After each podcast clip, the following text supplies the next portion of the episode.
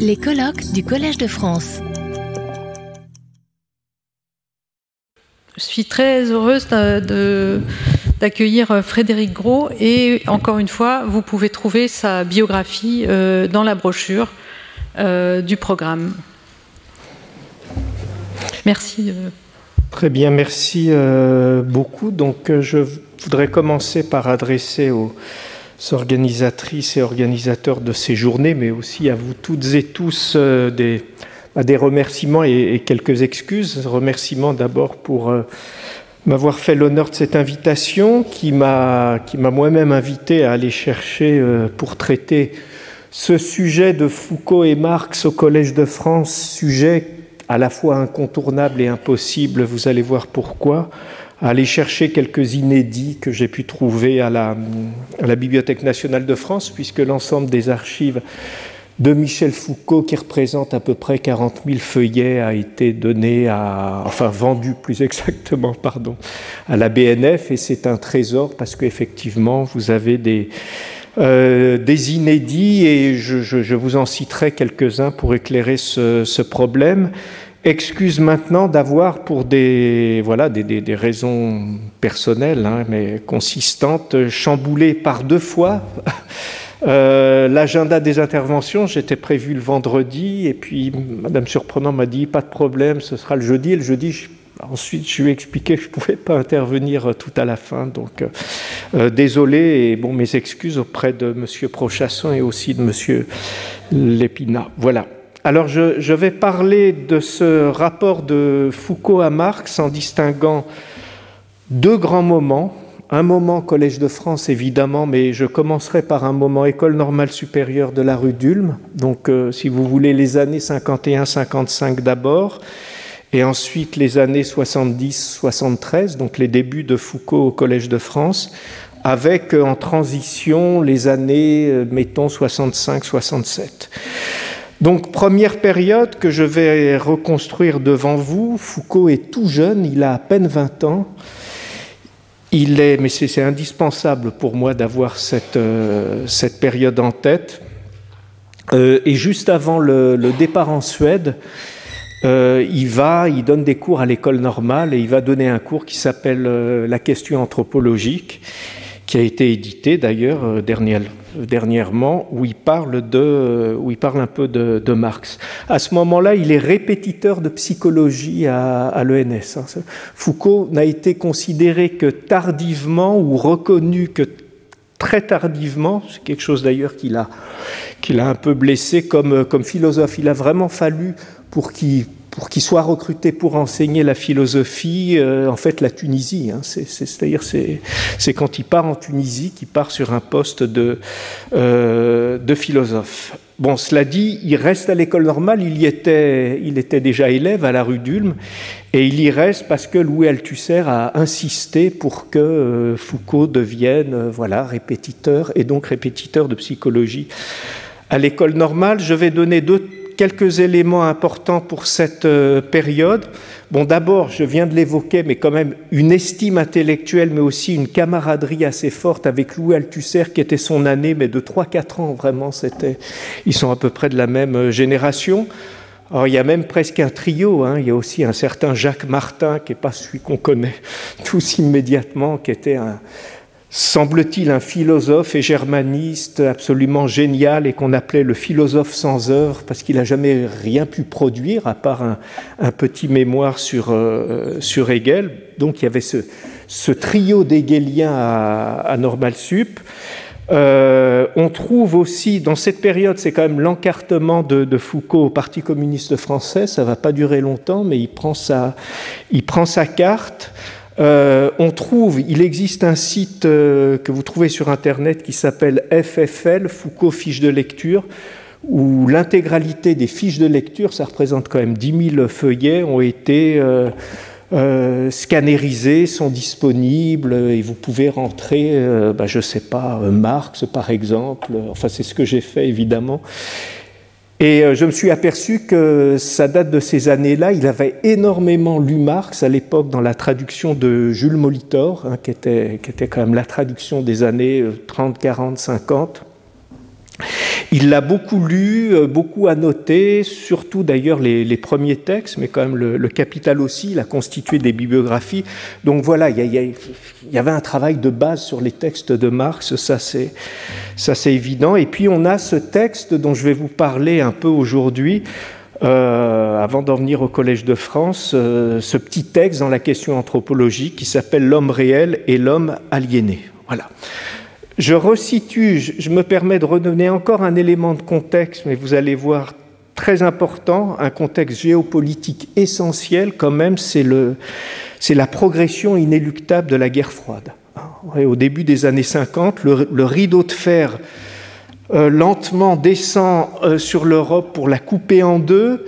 Et euh, vous avez par exemple en 47, paraît dans la revue Europe la version française de la lettre sur les arts, la littérature et la philosophie de Jdanov, euh, qui précise déjà qu'il faut quand même bien faire la différence entre la philosophie qui est et demeure essentiellement bourgeoise, surtout dans sa version hegelienne, et quelque chose qui s'appelle la science matérialiste de l'histoire, qui, elle, est du côté de Marx. Donc ça, ça date vraiment euh, euh, des années 47-48, hein, cette espèce de, dualité.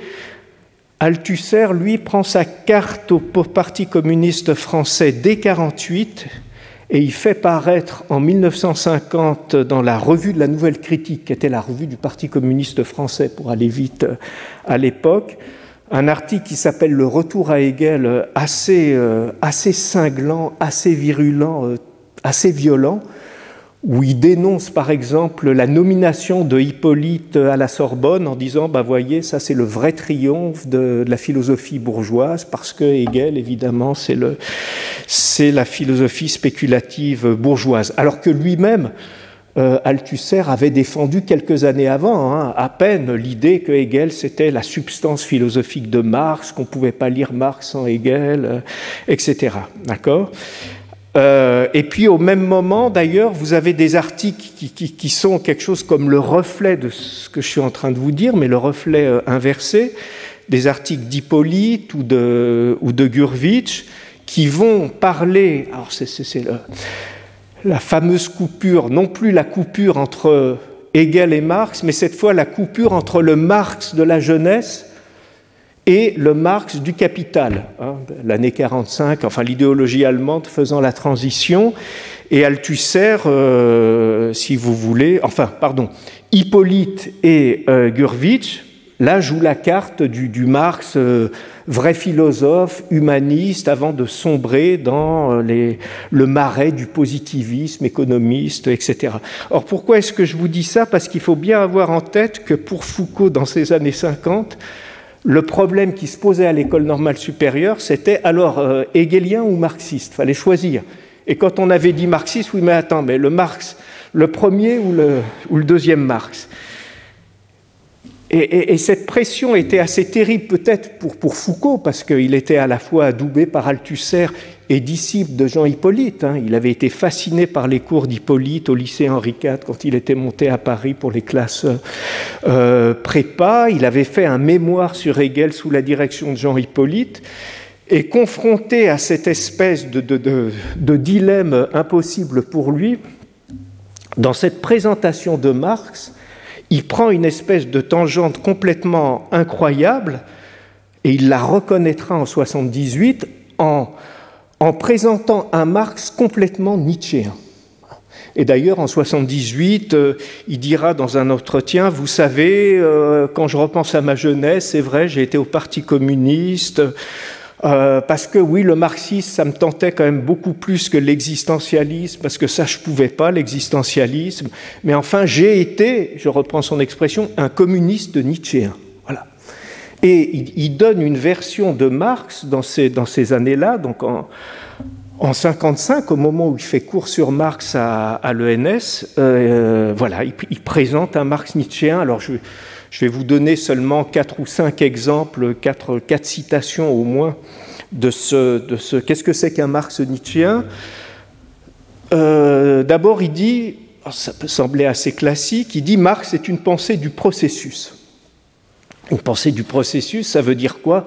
Je prends des exemples. Il ne s'agit plus de poser la question qu'est-ce que la médecine, mais qu'en est-il de la médicalisation des existences?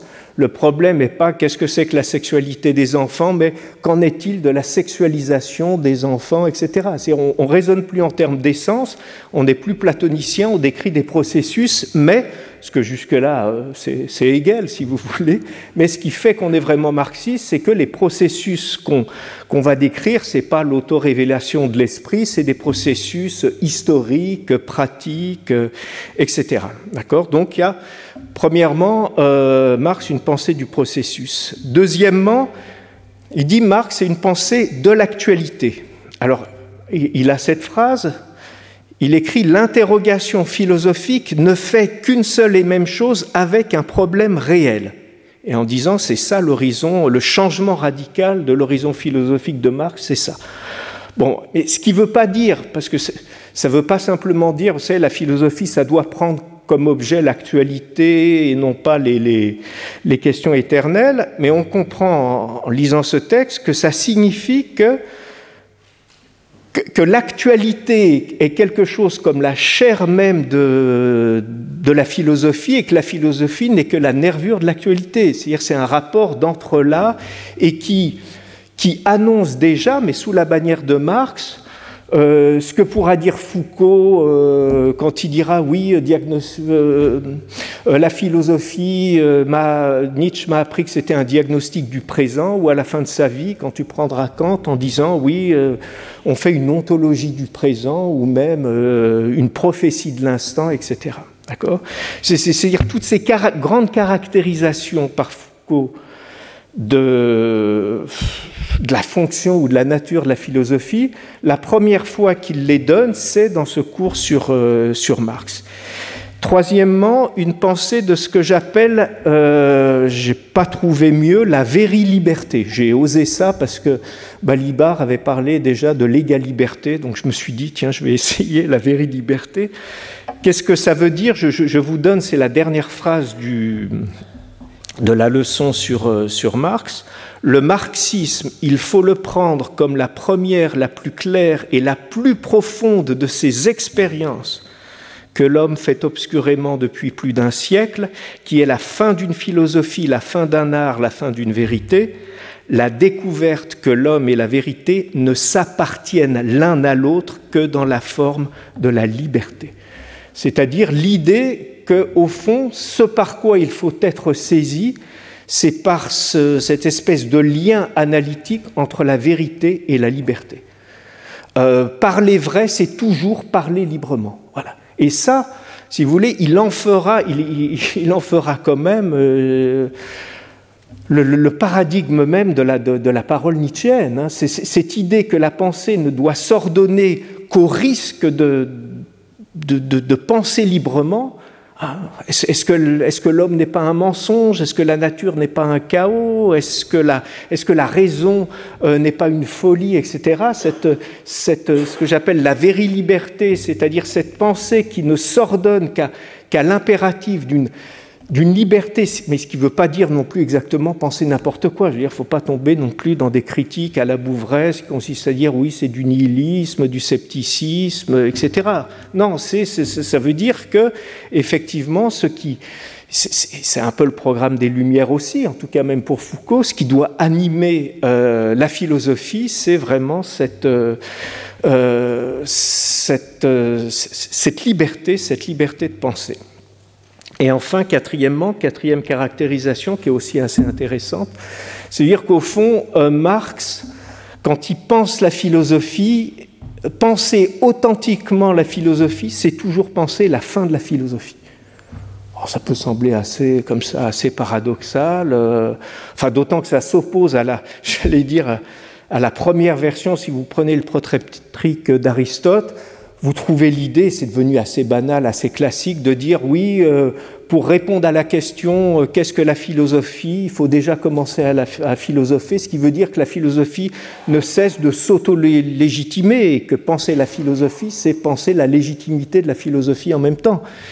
Et là, vous avez cette espèce de renversement où Foucault dit bah oui, mais à partir de Marx, penser philosophiquement, c'est penser la liquidation de la philosophie. Hein, penser, la, penser la fin de la philosophie, etc. Et il écrit le marxisme, c'est la fin de toutes les philosophies de l'homme, euh, et même continue, c'est philosophiquement la fin de tous les humanismes.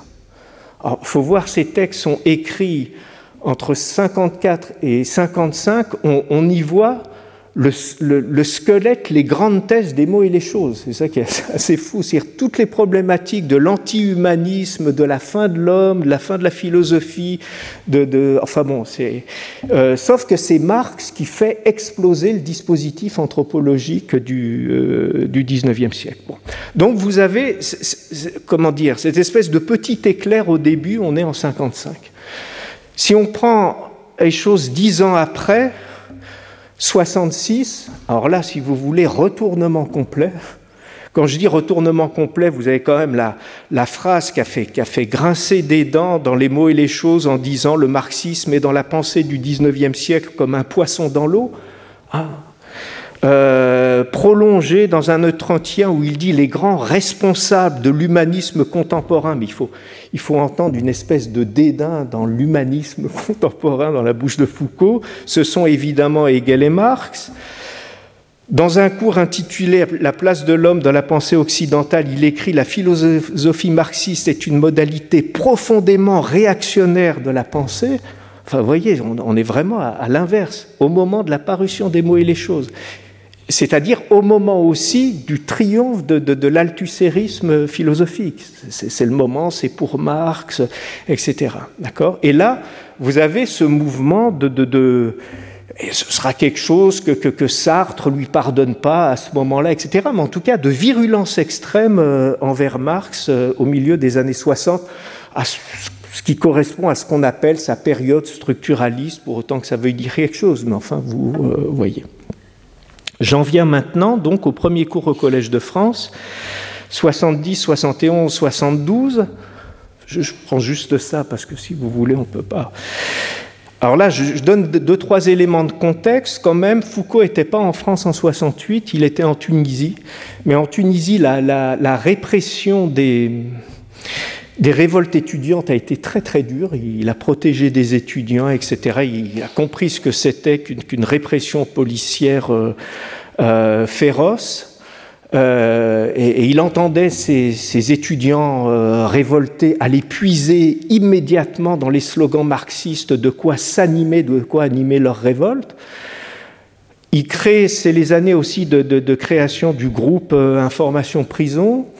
C'est les premières fois où il va aux États-Unis et c'est lié, hein, puisqu'il a cette phrase, il dit c'est quand je suis allé aux États-Unis, à New York, que j'ai compris que la lutte des classes, ça existait encore. En Europe, je ne me rendais pas compte. Mais en allant là-bas, vraiment, j'ai compris ça. Et quand il va visiter une prison, la prison d'Attica dans le, dans l'État de New York, euh, il dit bah oui, voilà, maintenant ce que je veux faire, je, je, lis, hein, c'est de comprendre quelle importance les prisons, quel rôle jouent les prisons dans la lutte des classes, etc. Comment ça reconduit, euh, comment le système pénal reproduit des exercices de maintien du pouvoir, etc. Donc là, on va avoir une réappréciation de Marx, mais ce qui m'intéresse ici, c'est la manière dont ça, va se jouer au Collège de France, comment ça va passer? Alors, ça, va passer de manière très très curieuse parce que au Collège de France même, euh, chaque année, il, dit au moins une fois le nom de Marx, pas plus d'une, mais une fois. Voilà. Chaque année. D'accord? Après, il s'arrête en 80 parce que c'est euh, il commence à faire les cours sur euh, sur les sagesses grecques, etc. Donc c'est peut-être un peu trop un peu trop éloigné, mais jusqu'en 80, au moins une fois, mais en citant à chaque fois un texte très précis, euh, chapitre 4, livre 2 du Capital, ou article sur le vol du bois de 1842, ou une lettre de Marx à Engels, etc. Donc une seule référence est, euh, très précise, d'accord? Et euh, ce, dont on, s'aperçoit, je, m'aperçois moi que je vais un petit peu lentement, donc euh, je vais essayer d'aller plus vite. Je, vous donne juste les exemples et ensuite je, les resserre autour, du dispositif de, si vous voulez, de citation.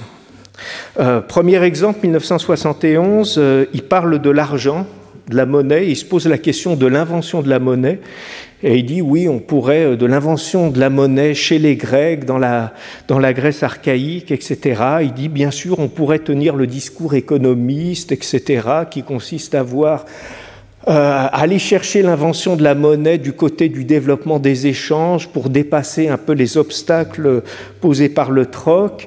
Et il dit oui, mais euh, Marx, au fond, lui-même, Marx n'a pas dit ça. Alors il cite un texte de Marx, et ensuite il va chercher lui-même Foucault les origines de la, euh, de la monnaie dans euh, une espèce de régulation des luttes des classes. D'accord? Donc, dans quelque chose qui est assez proche de ce qu'on pourrait appeler une perspective, une perspective marxiste. D'accord? En tout cas, la première fonction de la monnaie, on le comprend en, le lisant, c'était une fonction anticapitaliste de régulation des classes sociales. Deuxième exemple, dans le cours de, de 72, il thématise ce qu'il appelle l'illégalisme. Alors c'est là où il met en place, il se pose la question qu'est-ce que c'est que le pouvoir? Euh, On n'a jamais bien pensé le pouvoir en Occident, etc. Et puis il dit oui, on, a toujours trop tendance à penser le pouvoir dans sa fonction négative de répression, ou le pouvoir à partir de la loi et du droit, etc. Et pour essayer de, de, de, donner une autre version du pouvoir, il dit au fond, pour, pour repérer le changement d'une modalité de pouvoir, il y a une espèce de marqueur qui est, tout, à fait, tout à fait important, c'est ce qu'il appelle les illégalismes.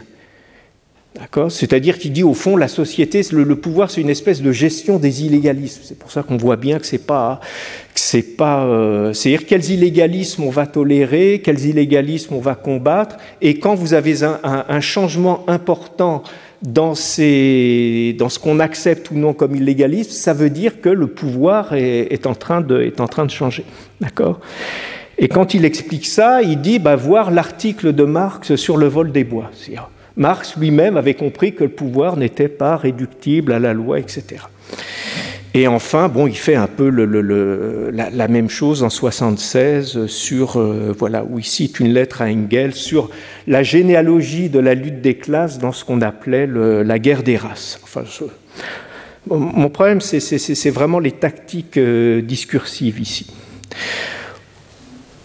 Donc, vous voyez le dispositif, quand il dit quelque chose d'important, il va mettre une citation de Marx, mais sans plus, de manière très fugace, mais qui n'est pas une espèce de petite particule, de isolée, mais le marqueur du fait que toute l'analyse que je suis en train de développer, au fond, Marx aurait pu la faire euh, aussi bien.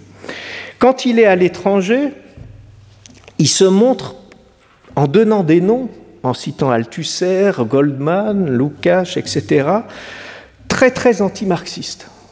Et à chaque fois, il dit les marxistes ou les soi-disant marxistes, les marxistes ou ceux qui se disent marxistes n'ont rien compris. Il prend la notion d'idéologie en montrant que c'est une notion qui reste au fond tout à fait, tout à fait classique et peu intéressante, etc. Euh, voilà. Donc, vous voyez, la, manière dont il fonctionne dans les années, dans les années 70, je laisse de côté les, années 80, c'est de construire un rapport différent à Marx et au marxisme.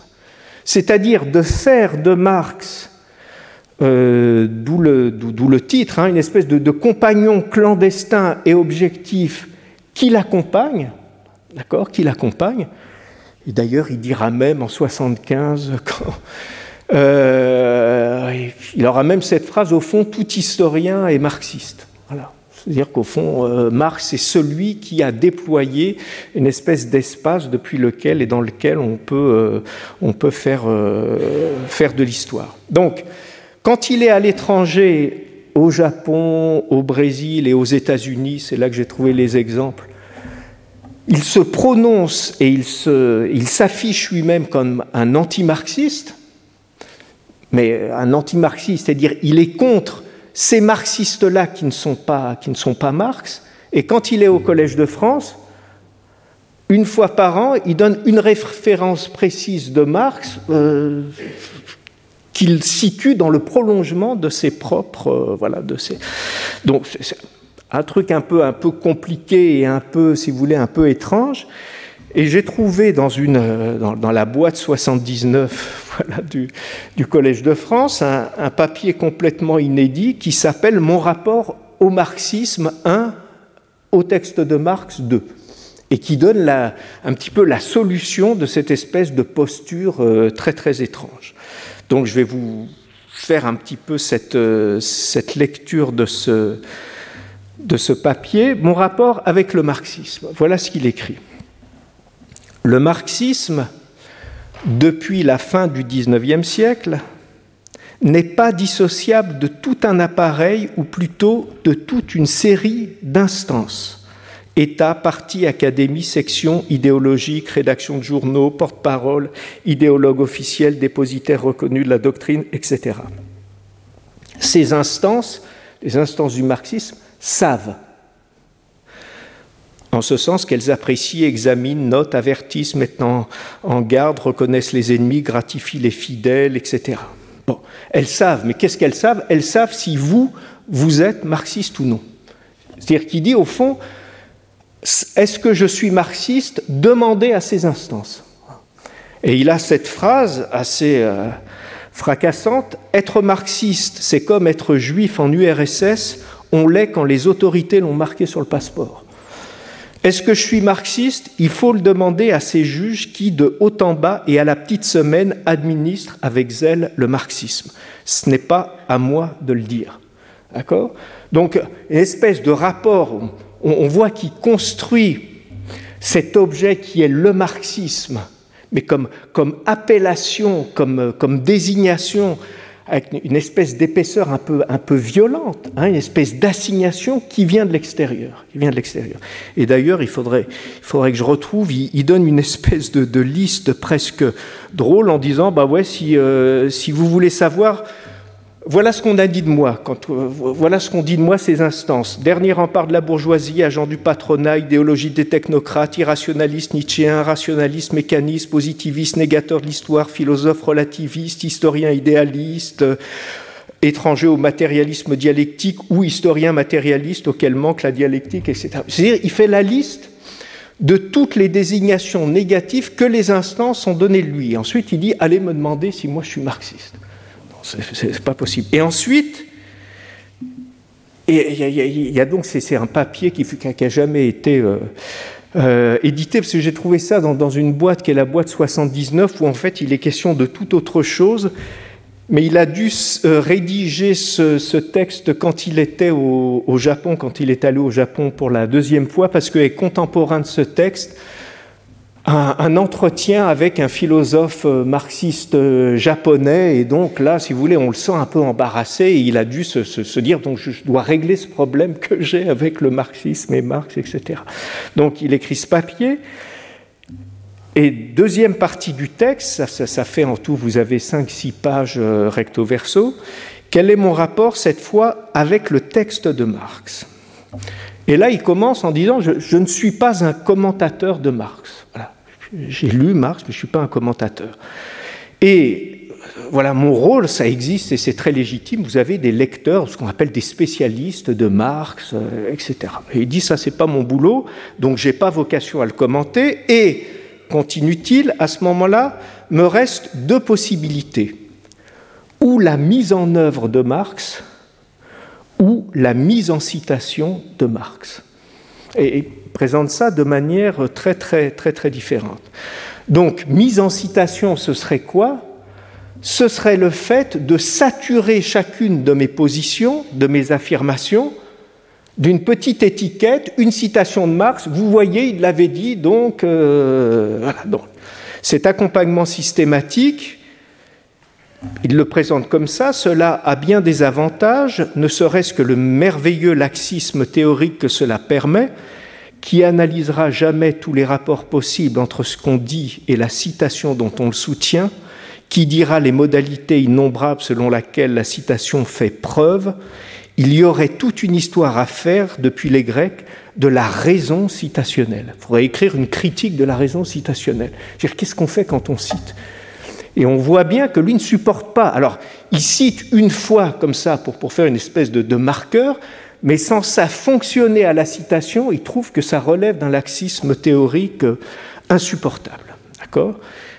Et il continue Cette liberté à prouver n'importe quoi par la citation, on la paie cher du prix de l'entrée dans le procès d'identification. Voilà. La citation postule, etc. Et donc, deuxième partie de cette deuxième partie du, texte, et j'arrive à la fin, je ne retiens donc qu'une manière de faire avec les textes de Marx, la mise en œuvre de ces formes d'analyse.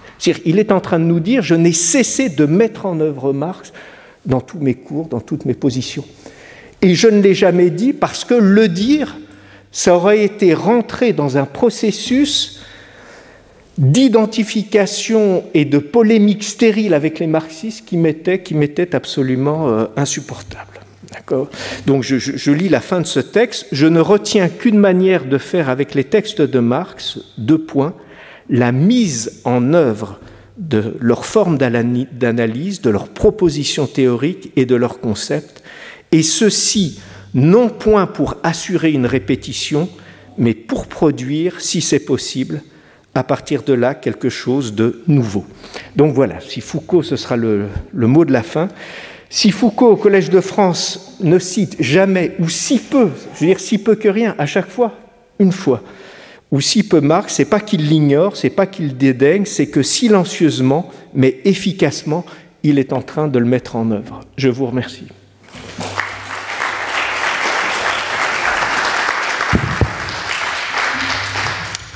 Alors, euh, merci beaucoup, Frédéric Gros, pour cette. Euh, alors, peut-être que je me permets de poser une question, peut-être euh, un peu, un peu générale, mais est-ce que vous, en tant que spécialiste de Foucault, vous, vous, pensez que Foucault a raison de dire que son œuvre est la mise en œuvre de Marx? Non, je sais qu'elle est un peu injuste comme question, mais est-ce que. Non, non, non, j'allais dire.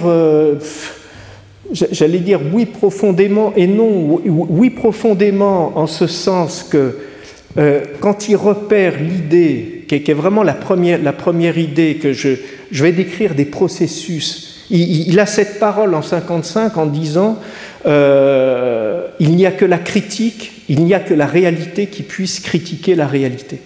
C'est une phrase quand même assez forte et, très, et très mais on ne sait plus dire quoi, marxiste, marxienne, marxologue, etc.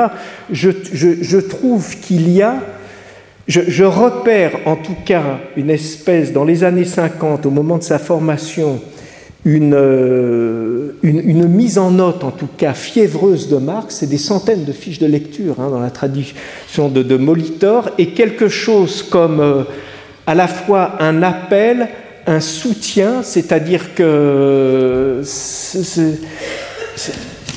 cette espèce, une, exigence, voilà, voilà, quelque chose qui serait une exigence marxiste, oui, et peut-être plus forte même que l'exigence nietzschéenne. Après, dire que c'est de la mise en œuvre du texte de Marx, non, mais enfin bon, euh, il y a une manière, par exemple, si, si vous prenez surveiller et punir, d'une certaine manière, euh, quand il parle de la discipline, il est en train de compléter le capital de Marx. Le capital de Marx vous montre comment on transforme une force de travail en force de production, sauf que la question de savoir comment on, transforme une force de vie en force de travail, c'est-à-dire comment l'ouvrier, quand il, quand il arrive à l'usine, peut se mettre à travailler de manière euh, régulière, soutenue, etc., c'est assuré par la, par la discipline. Donc vous voyez, c'est mm-hmm. compliqué. En tout cas, je, je, trouve que, voilà, cette manière de dire que qu'il y a un travail silencieux des textes de Marx, euh, oui, ça oui.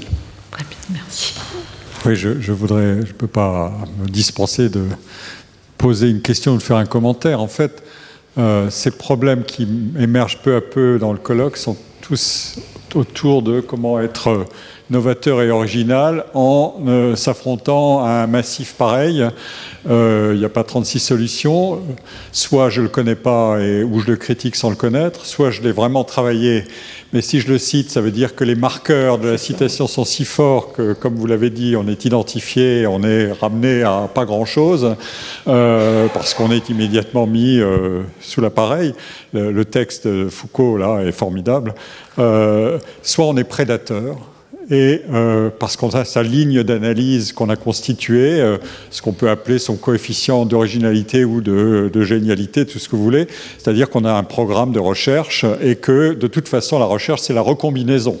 on prend ici, on prend là, et on va créer quelque chose de nouveau, mais surtout de manière prédatrice. Donc euh, fidélité, infidélité, tout ça passe par-dessus bord. Et ceux qui sont les Beckmesser qui comptent les nombres de points, euh, nombre de citations exactes ou pas exactes, ça, c'est pas pour ces gens-là, c'est pas pour ces créateurs-là.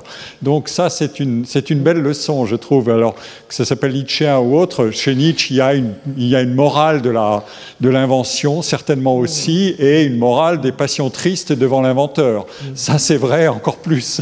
C'est-à-dire euh, comment euh, euh, ne pas inventer en étant jaloux, admiratif, non, envieux, certainement, etc., etc. Enfin bon, il y a tout ça chez Nietzsche que certainement Foucault connaissait admirablement, ça c'est sûr. Donc euh, voilà, euh, et, je trouve que il donne au fond la formule de euh, assez paradoxale de qu'est-ce que c'est qu'une relation c'est presque un, un double bind c'est qu'est-ce que c'est qu'être en relation avec un auteur pareil qui a trouvé les choses essentielles, euh, selon lui, euh, pour penser la société, sans, sans se mettre à la remorque d'un marxiste, euh, de Marx, et pire, d'un marxiste, c'est-à-dire qui aurait rabattu tout ça sur des technologies de clones qui pensent, qui donnent du prêt-à-penser, et qui fait du comptage d'exactitude avec du prêt-à-penser, c'est-à-dire de l'œuvre de Marx affadie. Euh, mais Foucault lui-même, alors c'est la question, n'a pas été dans la distinction entre le jeune et le pas jeune Marx Si, si, et, d'ailleurs, dès 55, on trouve même l'idée de coupure. C'est ça qui est fou, c'est que Althusser, c'est les textes des années 60, et lui, mais c'est assez, curieux parce qu'il euh, parle, de coupure entre les, les deux Marx, mais cette coupure, pour lui, n'a pas le sens d'une, euh, comment dire, d'un passage d'une philosophie à une, à une science. Ce qu'il essaye de, ce qu'il essaye, ce qu'il essaye de saisir, c'est le moment où, pour Marx, philosopher vraiment, c'est liquider la philosophie. Voilà, et, et qu'est-ce que ça signifie? Qu'est-ce que ça signifie? Continuer à tenir à, tenir la parole philosophique tout en sachant que ce qui est profondément réclamé, c'est quand même c'est la, ouais, c'est, la liquide. C'est-à-dire, comment dire, je pense en essayant de vous, euh, de vous répondre. Au, fond, c'est peut-être la plus belle idée de, de ce qui s'appelle la critique. C'est-à-dire que la philosophie n'a pas en soi son principe de légitimation. Et la philosophie ne philosophe, un, philosophe ne philosophe vraiment que quand il entreprend le procès de délégitimation de la philosophie. Là, il est dans la philosophie. Et ça, c'est la modernité pour, pour Foucault. Voilà. C'est-à-dire quand et, ça c'est Marx. Et après ce sera Nietzsche évidemment. Et ça, c'est-à-dire entreprendre le procès de délégitimation de la philosophie, c'est. Alors c'est pour ça qu'ensuite le rapport à la critique sera tellement, tellement compliqué. On en parlait au déjeuner quand on dit les, les, Lumières, Foucault, anti-Lumière, oui, enfin sauf que sauf qu'il se donne lui comme un représentant des Lumières, comme un Kantien, en disant je, je je prolonge, je prolonge Kant, mais je ne le critique pas. C'est-à-dire, oui, j'entreprends le procès en légitimation de la philosophie. Oui, on a le droit de poser la question de l'universel, etc. Oui, c'est ça, c'est ça la philosophie. Ou alors, ou alors, on est dans la répétition, dans le dogme, et on est dans l'Église, quoi. C'est-à-dire que simplement, on, récite des, choses. Donc, je, trouve que le fait qu'il soit allé chercher chez Marx ça, parce qu'il était pris lui-même dans ce, procès où on lui disait bah alors, euh, euh, quel père euh, Ton papa c'est Althusser ou c'est Hippolyte? C'est elle. Et là, et puis il prend la tangente, quoi. Retrouvez tous les contenus du Collège de France sur www.colège-2-france.fr.